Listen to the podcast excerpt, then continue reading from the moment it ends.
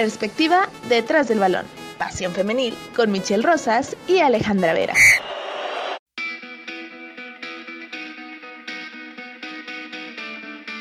Hola, ¿qué tal amigos? Bienvenidos a este su podcast de Pasión Femenil. Mi nombre es Michelle Rosas y este día vamos a platicar de un tema que creo es muy controversial y ha sido en las últimas semanas una gran pregunta entre cibernautas, entre gente que se apasiona del fútbol, periodistas y demás. ¿no? Y estamos hablando del caso de qué tanto le conviene a la liga femenil o qué tan bueno es para las jugadoras profesionales el que regresen al país. ¿no? Y estoy hablando de la repatriación que tienen cuatro jugadoras que hicieron su carrera o que han hecho su carrera futbolística en equipos de Europa y en equipos en Estados Unidos y que pues fueron figura y que son parte algunas de selección mexicana y que después de casi cinco años de la creación de la liga femenil pues han decidido para este torneo regresar para la apertura 2020. Aquí yo tengo dos alternativas, ¿no? La primera es, creo, que sirven como embajadoras y sirven para realzar y para levantar y para darle más nivel a la liga femenil. Sin duda el que regresen,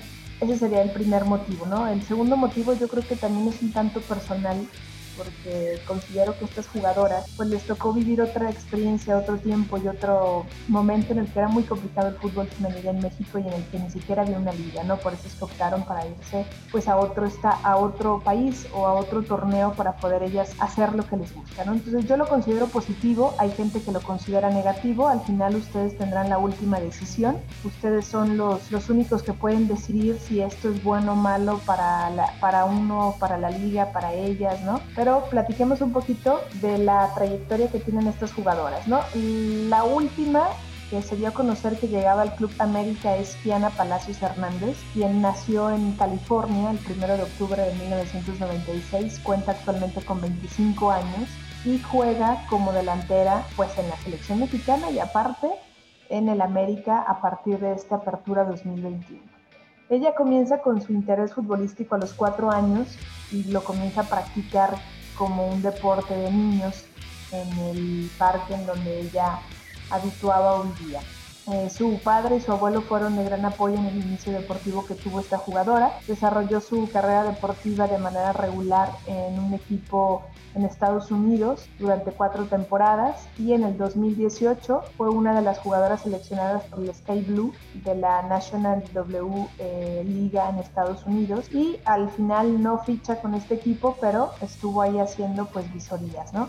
En el 2018 ficha con la Galaxy, donde militó por una temporada y decide jugar en la Liga Española. En ese mismo año llega a la Real Sociedad, se incorporó a las filas por una temporada. Ella creo que tiene una de las habilidades más buenas en el fútbol, ¿no? Tiene un dominio con ambas piernas, derecha e izquierda, un juego aéreo lo que hace que se pueda consolidar en el equipo y antes de finalizar la temporada con la Real Sociedad se le ofrece una revocación hasta la temporada 2020. En el 2018 con el equipo de la Real Sociedad abrió por primera vez las puertas a un estadio, ¿no? En el Anoeta para acoger un partido de primer equipo femenino. También el Real Sociedad disputó la Copa de la Reina contra el Sevilla frente a casi 18 mil personas y el equipo gana 3 por 0 y Palacios fue la autora del gol de este encuentro. Pese a que la jugadora es estadounidense y ha desarrollado su carrera en Estados Unidos, Palacios decidió siempre defender la playa de la, selección mexicana como homenaje a su familia mexicana. Debuta en el 2017 con la selección mexicana en el encuentro ante Canadá y del 2017 a la fecha pues sigue siendo un referente dentro de la selección mexicana y a partir del Apertura 2021 del 14 de julio la veremos defendiendo los colores del América, una institución que eh, pasó ya o está pasando por este periodo de reestructura en el que ya se va Cuellar, en el que ya tienen un nuevo entrenador y en el que se han, pues al final han adquirido varias jugadoras de cara al siguiente torneo buscando la esencia que tiene América, que es regresar a ser un equipo fuerte, un equipo grande y regresar al sendero del triunfo para obtener una, levantar una copa más en este Apertura 2020. Otra de las jugadoras se denomina que es el fichaje bomba de la liga femenil. Estamos hablando de la jugadora Charlene Corral, que tiene actualmente 29 años y que tendrá la primera aventura, la primera ocasión que juegue en el fútbol femenino y lo hará justamente defendiendo la playera de las Tuzas del Pachuca que recientemente fue presentada y anunciaron su fichaje a través de redes sociales en un video publicado por la misma jugadora y la delantera llega después de tener dos temporadas con el Atlético de Madrid, en el cual ganó la Supercopa de España en la temporada 2020-2021. Corral hay que recordar que arrancó su carrera en el 2012 con un equipo de Estados Unidos, Cardinals, en la Liga Balompié Colegial de Estados Unidos, y en el 2014 Charlene fue fichada por un equipo de Finlandia. Y un año más tarde llegó al fútbol español en el Levante y eh, se sabe hoy que Charlene y el Atlético llegaron a un acuerdo para rescindir su contrato y que el club Pachuca será cargo del 60% del sueldo de la jugadora mientras que el Atlético de Madrid pues absorberá el otro 40%, ¿no? Creo yo que Charlín Corral es uno de los iconos más importantes de selección mexicana. No hablar de Charlín Corral es hablar de una gran historia que hay detrás, ¿no? La jugadora también comienza a los cinco años en equipos de niños.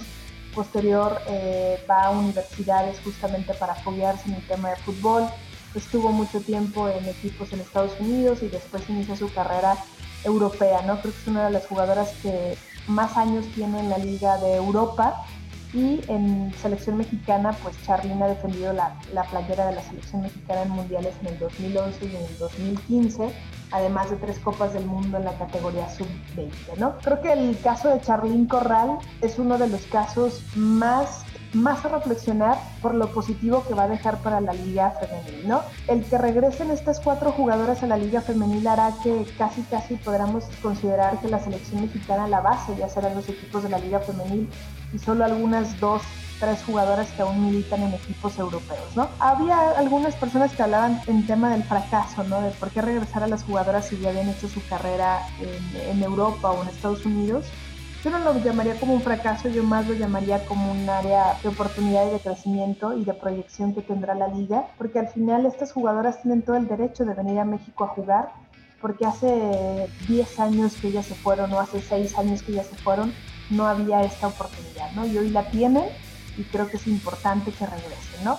Corral eh, marcó 20 goles en 28 partidos en la última temporada con el Levante, cuando estuvo en el Levante, y en la primera temporada con el Club Colchonero marcó 8 tantos de los en 20 juegos, ¿no? Y hay que recordar que Charlín Corral viene de una lesión porque en octubre del año pasado se lesionó el ligamento cruzado de la rodilla izquierda y que esto la privó de jugar la última temporada ya está recuperada, ya ella en sus redes sociales muchísimo antes de anunciar su llegada al Pachuca, ya estaba en cancha, será un proceso que en estos días que queden de la pretemporada ella se pueda adaptar para que podamos ver a Charlín Corral seguramente entre la primera y la segunda jornada ya con las Tuzas del Pachuca, el equipo dirigido por Toña Is, que sin duda tendrán un semestre bastante prometedor y que sin duda el que más gana aquí con la llegada de las jugadoras es el aficionado y el que disfruta de los partidos de fútbol, ¿no?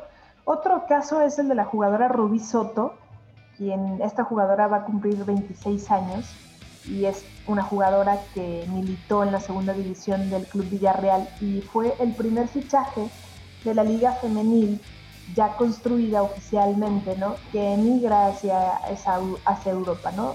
Rubí Soto hace algunos años se anunció que llegaba al Villarreal.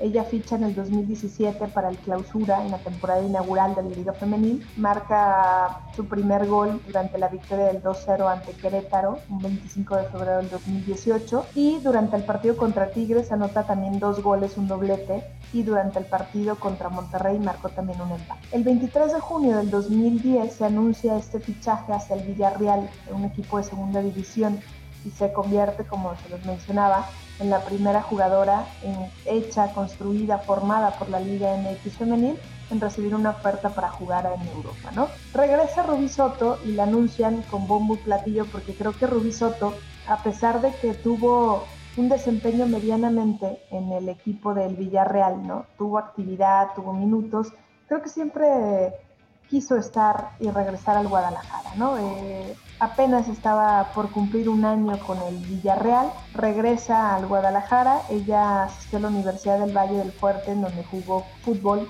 y estuvo becada ahí en, esta universidad. Y hoy la vamos a ver con el Guadalajara, que creo también para el Guadalajara es un es positivo porque el Guadalajara tenía ausencias en la parte delantera y se estaba cargando todo hacia Licha Cervantes, ¿no? Creo que la dupla que vamos a ver entre Alicia Cervantes y Rubí Soto será maravilloso para el fútbol. Chivas también en, creyéndosela y Chivas también buscando este título que tanto han anhelado y deseado desde el 2017. Chivas es el, el equipo que obtuvo el primer título de campeón, ¿no? Y que en este Guardianes 2021 pues se quedaron a nada, ¿no? Llegaron a la final a pesar de tener un plantel muy corto. Creo que el Guadalajara en ese certamen se refuerza muy bien en las áreas y en las posiciones que necesitaba y sin duda veremos un Guadalajara más competitivo que lo que vimos hace un semestre. Y eh, ahora hablamos de la última jugadora, Cecilia Santiago, que ella es originaria de La Paz, del Estado de México, y nació el 19 de octubre del 94. Va a cumplir 27 años. Cecilia Santiago es una guardameta eh, que actualmente ya milita con los Tigres de primera división y que además es la portera de selección mexicana y la hemos visto en muchas de las convocatorias de Mónica Vergara, a excepción de estas últimas de, Estados Unidos y a excepción de la de Japón, perdón, a excepción de, las de estas de Estados Unidos que es en las que no está la, la jugadora, ¿no? Cecilia jugó la Copa del Mundo en el 2011 en Alemania, tenía 16 años solamente y se convirtió en la jugadora más joven en jugar un mundial femenino. Ella comenzó su carrera en el Centro de Formación de Fútbol Club Laguna en la Ciudad de México y además eh, comenzó también eh, a ser una de las pioneras del fútbol femenil en la Liga Mexicana de Fútbol en octubre del 2020. En el 2010, perdón, en el 2013 fichó con un equipo de Estados Unidos, con el Boston. Después en el 2014 pasó a formar parte del equipo de Kansas City y el 23 de julio del 2015 se oficializa su traspaso a la primera división de Chipre. Y además es guardameta pues del, eh, del, del PCB, ¿no? Una portera que ha sido criticada porque ha sido banca en las últimas temporadas, no tiene tanta actividad. Y cuando llega Mónica Vergara pues decide que sea su portera titular o una de sus tantas porteras titulares que ha utilizado en los cinco partidos que ha tenido de preparar. Su trayectoria además de Cecilia Santiago Internacional comienza en el 2010 en la Copa Oro Femenil, de que México se clasificara a la Copa Mundial de Fútbol Femenino en el 2011. Santiago debuta el 27 de junio con un empate a uno entre la selección de México e Inglaterra y también se convierte en la jugadora pues más joven en participar en un mundial. También formó parte de la selección de México sub-17 que participó en el torneo de la CONCACAF en el 2000 eh, en la sub-17, perdón. Pues es la única portera mexicana en disputar cinco mundiales en cualquier rango de edad. De esa magnitud es el currículum y la formación que traen estas cuatro jugadoras, ¿no? Entonces, creo que no hay nada que recriminarles, al contrario, tenemos que estar muy agradecidos de que estas cuatro jugadoras hayan decidido venir a jugar a la Liga MX Femenil para esta apertura 2021. Eso habla de la calidad, de la competencia y de lo bien que se están haciendo las cosas en la Liga Femenil. Insisto, al final, ustedes tendrán la última decisión, ustedes serán los únicos que podrán considerar si esto es bueno o esto es malo, pero yo estoy con ansias ya para que inicie esta apertura 2021. Ya quiero que sea 14 de julio porque sin duda alguna hoy podremos ver en los 18 equipos un gran talento y sin duda podremos ver más competencia y nos espera un gran apertura 2021. Recuerden que nos pueden seguir en nuestras redes sociales en Pasión Femenil MX, en Facebook, en Spotify y en YouTube, también ahí nos encuentran y en Twitter nos encuentran como MX Pasión Femenil. Déjenos sus comentarios, escríbanos. Mi nombre es Michelle Rosas. Gracias por llegar hasta el final de este episodio.